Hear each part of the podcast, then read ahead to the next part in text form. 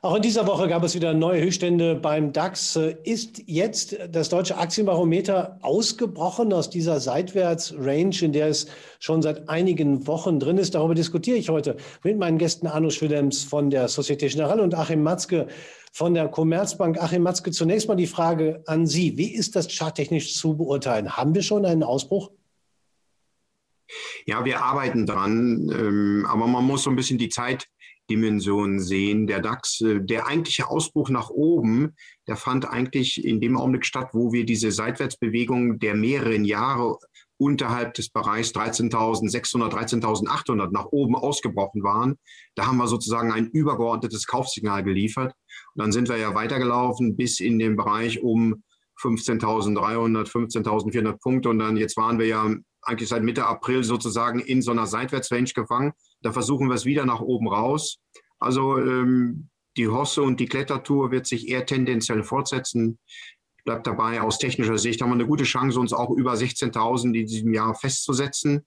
Ähm, die, die Frage, sind wir auf dem Weg Richtung 20.000? Ein bisschen ketzerisch gesagt, ja, seitdem wir über 10.000 gelaufen sind, arbeiten wir natürlich Richtung 20.000. Es würde mich über, überraschen, wenn es in diesem Jahr mit so einem Tempo weitergeht, dass wir noch in diesem Jahr 20.000 sehen. Das ist doch eher eine langfristige Frage, was über mehrere Jahre.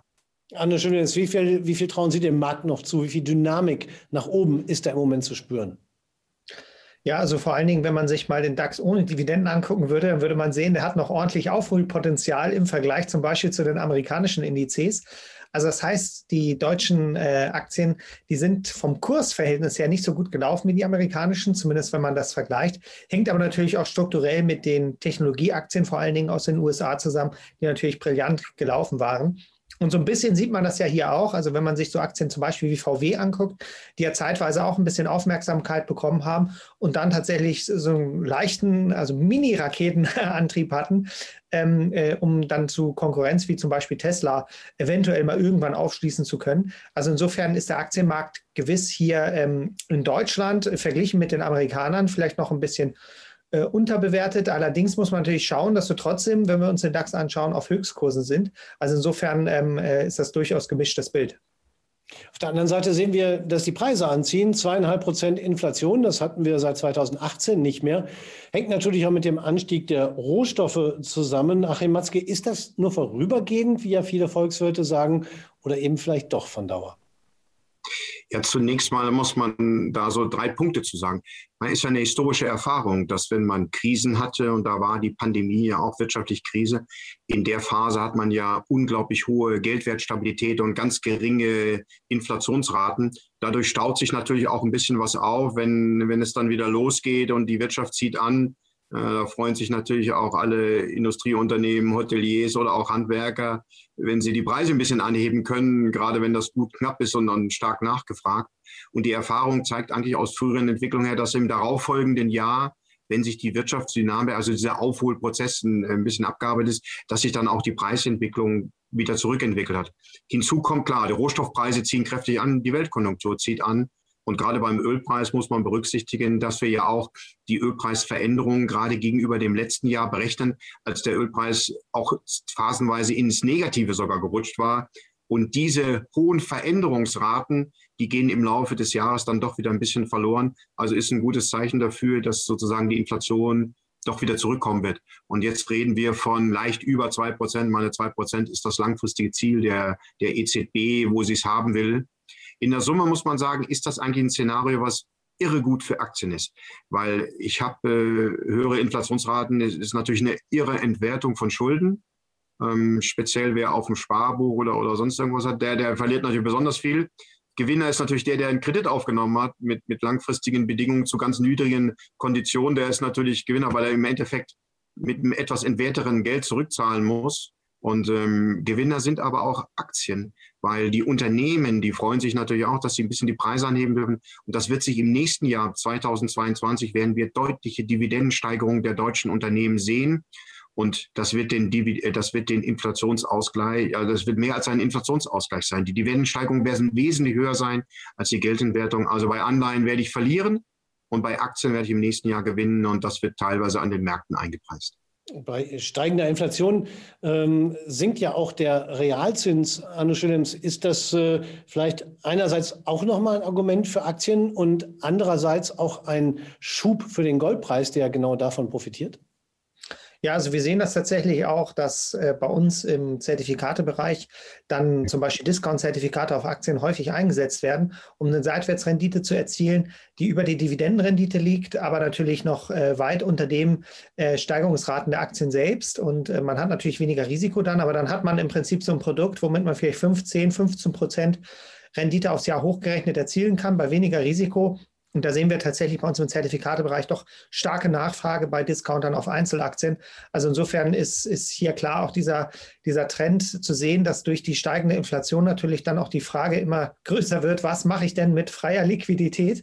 Wie kann ich die noch irgendwo unterbringen, damit ich eben nicht äh, Geld verliere?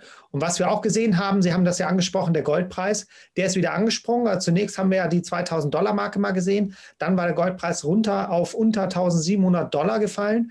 Ähm, und natürlich ist vor dem Hintergrund, dass die ähm, Situation ähm, bei Inflation Gold grundsätzlich hilft, ähm, äh, ein Grund dafür gewesen, dass der Goldpreis wieder angestiegen ist auf über 1900 Dollar. Allerdings muss man auch sehen, ähm, hängt das natürlich auch so ein bisschen immer mit den Zinsen in den USA zusammen, weil umso höher die Zinsen, umso unattraktiver ist Gold, weil bei Gold bekomme ich ja keine Zinsen oder Dividenden.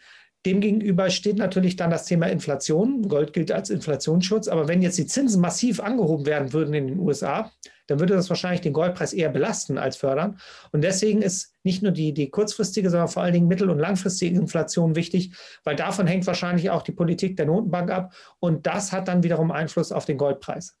Aber wie lange können die Notenbanken diesen lockeren Kurs noch durchhalten? Also wann ist der Punkt erreicht, äh, wo vielleicht die Preise so schnell ins Laufen kommen, dass auch die Notenbank darüber nachdenken muss, die Zinsen vielleicht mal anzuheben? Wie lange wird das andauern? Ja, also grundsätzlich ist natürlich die Situation so, dass äh, wir jetzt erst die ersten Wochen haben oder Monate, in denen so die ersten Daten reinkommen. Und viele Experten erwarten ja auch, dass die, dass die Inflation eben nur kurzfristig ähm, ansteigt, eben dieser Post-Corona-Effekt und dass sie dann aber sich wieder normalisieren wird. Und äh, vor allen Dingen in den USA gab es jetzt äh, entsprechende Daten. Aber wenn man sich dann auch den Goldpreis anschaut, dann müsste man ja davon ausgehen, wenn er dann wieder so stark steigt, dass vielleicht der Markt erstmal auch nicht davon ausgeht, dass die Zinsen äh, stark steigen werden in, mittelfristig in den USA. Ja. Ein anderer Punkt, äh, vor allem in Deutschland, ist äh, ganz wichtig in diesem Jahr die Bundestagswahl im September, Achim Matzke. Äh, welchen Einfluss, welchen Impact könnte denn der Ausgang der Wahl auch für die Märkte haben? Ja, ich glaube, das ist sozusagen auch der zweite Risikopunkt. Der erste, der gerade angesprochene, das, was man Taper-Diskussionen nennt, wenn, wenn die Rhetorik der Notbanker dann plötzlich doch schärfer wird. Da hatten wir ja die Erfahrung 2013, als damals war der Notenbank Präsident in den USA, Bernanke, als der sozusagen vom Tapering sprach, da waren natürlich die Märkte sozusagen erstmal ein bisschen schockiert, weil ihnen die schöne billige Liquidität entzogen werden sollte. Und der zweite Punkt ist natürlich, wenn es politisch in die falsche Richtung läuft. Jetzt ist ja die Gemengelage, wenn man sich so die Umfragen anschaut, nicht so eindeutig. Und die Erfahrung, muss man sagen, ja, wenn man nach Berlin schaut, wenn natürlich bei so einer Bundestagswahl es Richtung Grün, Rot, Rot äh, kippen würde, mit allen, wir mal, mit der, mit der Distanz zur Wirtschaft und, und auch wir mal, die Verlässlichkeit also als außenpolitischer Partner, das sind doch Dinge und auch das Experiment Berlin, wo man dann mit dem Mietendeckel auch gerne mal irgendwie einfach was probiert, was dann auch nicht so richtig, wirklich weder funktioniert hat noch, noch richtig überlegt war. Das zeigt man schon. Also ich glaube, eine, eine grün-rot-rote Regierung, das wäre ein klarer Belastungsfaktor. Das erinnert mich so ein bisschen an die Phase 1998, da war ja auch 16 Jahre Helmut Kohl und dann kam eine rot-grüne Regierung. Und äh, während in der Phase vorher Deutschland auch nach der einer mindestens mal Performer war in Europa, sind wir doch in eine Phase der ausgeprägten Schwäche hineingelaufen, die ganz besonders damals mit dem Finanzminister Lafontaine zusammenhing und auch in den Jahren danach und erst ab 2005, seitdem dann wieder Regierungswechsel war, war diese Underperformance des deutschen Aktienmarkts gegenüber Europa dann aufgearbeitet worden. Und das wäre dann ein vergleichbares Szenario, dass der deutsche Aktienmarkt einfach relativ schwach wäre im internationalen Vergleich, weil Investoren lieben halt eher konservative Regierungen. Unabhängig davon, ob sie es besser machen oder nicht, meinen die Investoren, die konservativen wären, wären, wären die bessere Lösung. Und also das wäre ein schlechtes, das wäre ein schlechtes Szenario. Ich glaube, bei den anderen Farbkombinationen, die muss ich halt zeigen, wie es kommt und, und dann, wie dann auch eine Wirtschafts- und Finanzpolitik dann ausgestaltet wird. Nun wissen wir ja nicht, wie die Bundestagswahl ausgeht. Wir wissen auch nicht, äh, wann die Notenbank die Zügel wieder anziehen. Die Zukunft ist also wie sonst auch unsicher. Für den Anleger stellt sich trotzdem die Frage, wie er denn jetzt investieren kann, äh, wenn er Geld auf der Kante hat, das er nicht versauern lassen will. Welche Möglichkeiten, Anno Schillems, bieten sich denn da im Moment? Ja, also es ist natürlich immer möglich, äh, direkt auf Aktien zu setzen. Da bekommt man dann durchaus äh, vielleicht auch noch eine sehr attraktive Dividendenrendite. Wobei das ist ja theoretisch alles nicht in Anführungsstrichen sicher. Dividenden können sich verändern. Ähm, was viele ähm, äh, berücksichtigen müssen, sie können sich ja nicht nur zum Negativen, sondern auch zum Positiven verändern. Also es gab ja auch im Corona-Jahr Unternehmen, die sogar die Dividende nochmal erhöht haben. Insofern kann das auch eine positive Überraschung sein. Nichtsdestotrotz, ähm, was wir im Zertifikatebereich sehen, ist, ich habe das ja schon eingangs erwähnt, Discount-Zertifikate sind durchaus stark gefragt, weil hier hat man im Prinzip so die Mischung aus einer Aktie und einer Anleihe, weil man eben nicht ähm, volles Aktienkursrisiko hat. Das Aktienkursrisiko ist abgedämpft, aber eben nur abgedämpft. Man hat hier keine äh, totale Sicherheit, dass eben keine Verluste eintreten können, sondern ab einem gewissen Niveau macht man dann auch mit einem Discount-Zertifikat Verlust. Aber es ist eben geringer, als würde man heute direkt einsteigen. Man hat als Anleger dann selbst die Wahl. Man kann sagen, 15, 15, 20 Prozent Abstand. Das nehme ich auf meine sozusagen, ähm, diese Investitionsgröße nehme ich und ähm, habe dann erst einen Verlust, wenn dieser Wert unterschritten wird. Also insofern kann man wirklich sein Risiko proaktiv da äh, reduzieren. Und dem gegenüber steht dann aber ein maximaler Gewinn der nicht wie bei Aktien bis ins Unendliche steigen kann, sondern bei Discount-Zertifikaten eben fest vorgegeben ist. Also da lassen sich dann so Renditen von 15 oder 15 Prozent aufs Jahr hochgerechnet erzielen, äh, bei weniger Risiko. Aber wie gesagt, ohne Risiko geht es in dem Fall auch nicht. Aber da sehen wir vor allen Dingen Nachfrageanstieg und vor allen Dingen, wenn die Märkte auch etwas unruhig werden, dann gibt es dann auch so äh, kleine Ausreißer nach oben und vor allen Dingen kaufen Anleger dann Discount-Zertifikate auf Einzelaktien aus dem DAX.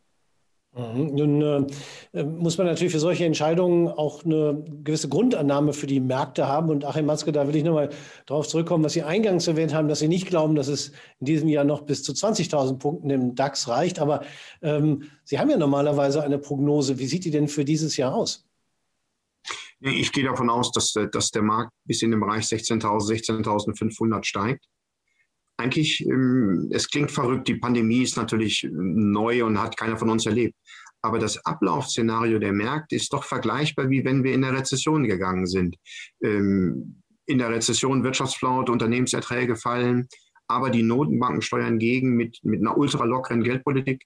Und da hatte man ja auch Erfahrung, wie man es macht, 2008, 2009 nach der Finanzkrise, die äh, Regierung mit doch umfangreichen Konjunkturprogrammen, die ja jetzt auch Wirkung zeigen. Danach wird es einen Wirtschaftsaufschwung geben, diesmal so eine Art Nachholeffekt. Und das findet sich dann in einer gewissen Normalisierung wieder. Und ähm, wenn ich mir dann den Ablauf sehe, am Anfang steigen die Kurse wie irre von dem niedrigen Niveau aus, liquiditätsgetrieben. Und jetzt sind wir in der Phase, wie wir es ja auch diskutiert haben, dass die Notenbanken irgendwie den Ausweg Richtung normal, ja, also ganz vorsichtig ausgedrückt suchen und, und auch ganz langsam machen werden, weil sie wollen ja auch nicht die Volatilität erhöhen. Und das bedeutet, dass es dann oft auch so ein bisschen differenziertes Bild gibt, bevor dann der zweite Teil der Hosse an den Aktienmärkten getragen wird von den Unternehmensertragssteigerungen, von den verschiedenen Branchen auch unterschiedlich. Am Anfang Liquiditätshosse ist so ein, bisschen läuft Butter, läuft Käse. Und danach ist es aber dann ein bisschen differenzierter und da dann auch nicht mehr alle mitsteigen oder auch alle Unternehmen Ertragssteigerungen erzielen können, geht es im Regelfall in der Summe auch langsam weiter. Und ich habe den Eindruck, dass man im gewissen Sinne doch wieder in dieses Muster hineinläuft, und ähm, das heißt von der Seite her, solange dieses Financial Repression im Background, darunter versteht man, dass es praktisch keine Realverzinsung gibt und das bevorteilt halt Sachwerteinvestitionen. Das können Immobilien sein, Rohstoffe gerade angesprochen mit Gold, aber eben auch Aktien, die ja diese Dinge repräsentieren, werden sozusagen tendenziell die Gewinner sein, solange das vorliegt. Und wie kommen wir aus der Financial Repression raus? Ja, das ist natürlich eigentlich will man das ja gar nicht. Man möchte ja durch Financial Repression entwerten sich ja die Schulden, die wir gemacht haben. Und einige Länder waren nach der Finanzkrise, haben ja gar nicht angefangen, die Schulden zu reduzieren. Ich sage mal Italien. Und jetzt schon wieder gleich neue Krise und noch mehr Schulden.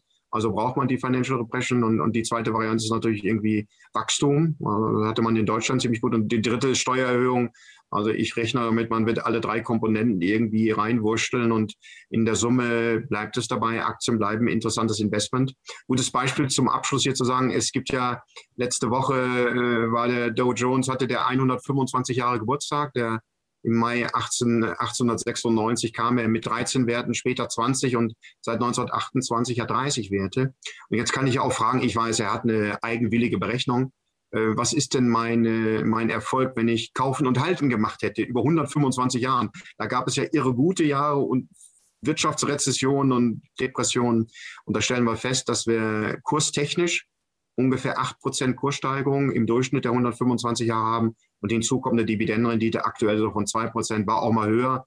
Also wir reden hier schon von 10 bis äh, 11 Prozent, die man durch Kaufen und Halten langfristig am Aktienmarkt erzielen kann allerdings vor Inflationsraten und Steuern, das muss ich natürlich berücksichtigen. Aber das bekomme ich natürlich mit keiner anderen Assetklasse hin über so einen langen Zeitraum. Ich beteilige mich an der Wertschöpfung und, und deshalb Aktien bleibt interessantes Investmentblick nach vorne.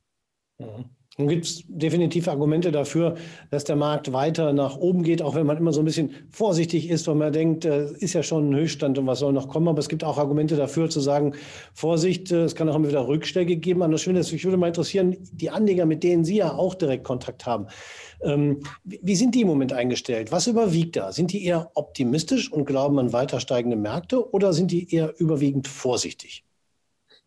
Ja, also grundsätzlich kann man sagen, derjenige, der an der Börse aktiv ist, der hat schon einen grundsätzlichen positiven Tenor.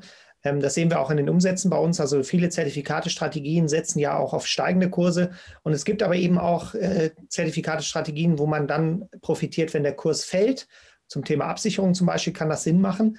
Aber wenn wir da das Verhältnis beobachten, dann gibt es einen klaren Trend hin zu Investitionen, wo am Ende der Anleger einen positiven Ertrag hat, wenn auch zum Beispiel eine Aktie oder ein Rohstoff gestiegen ist. Also grundsätzlich sieht man da schon so eine positive Tendenz. Jetzt würde ich aber auch sagen, Anleger, die Zertifikate kaufen, sind in der Regel schon ein bisschen aufgeklärter, sind ja Selbstentscheider. Das heißt, sie kümmern sich selbst um ihre Finanzangelegenheiten und ähm, beobachten die Märkte und haben meistens eine Marktmeinung, eine feste.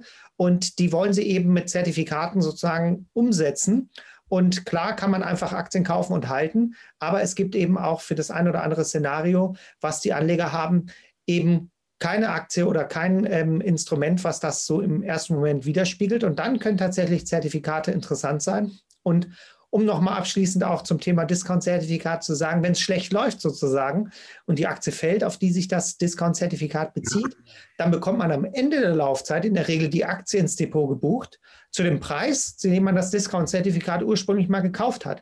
Und dieser Preis von dem Discount-Zertifikat war ja niedriger als der Aktienkurs zu dem Zeitpunkt. Das heißt, man kann hier auch theoretisch eine langfristige Aktienstrategie verfolgen, indem man dann versucht, aber günstigere Einstiegsmöglichkeiten zu suchen. Und im schlimmsten Fall, also wenn die Aktie nicht fällt, sondern steigt oder da bleibt, wo sie ist, dann hat man eben äh, eine äh, positive Rendite erzielt. Also insofern, ähm, wenn man das von diesem Blickwinkel her betrachtet, kann das durchaus auch interessant als Ergänzung sein, äh, wenn man eh schon Anleger ist, der dem Aktienmarkt sehr offen gegenüber ist. Also Zertifikate sind eben mehr als einfach nur Buy and Hold, wobei diese Strategie gar nicht unbedingt schlecht sein muss, aber es gibt eben nochmal entsprechend mehr Möglichkeiten. Ich bedanke mich recht herzlich für diese lebhafte Diskussion. Achim Matzke von der Commerzbank und Arno Schwillems von der Societe Generale. Vielen Dank nach Frankfurt.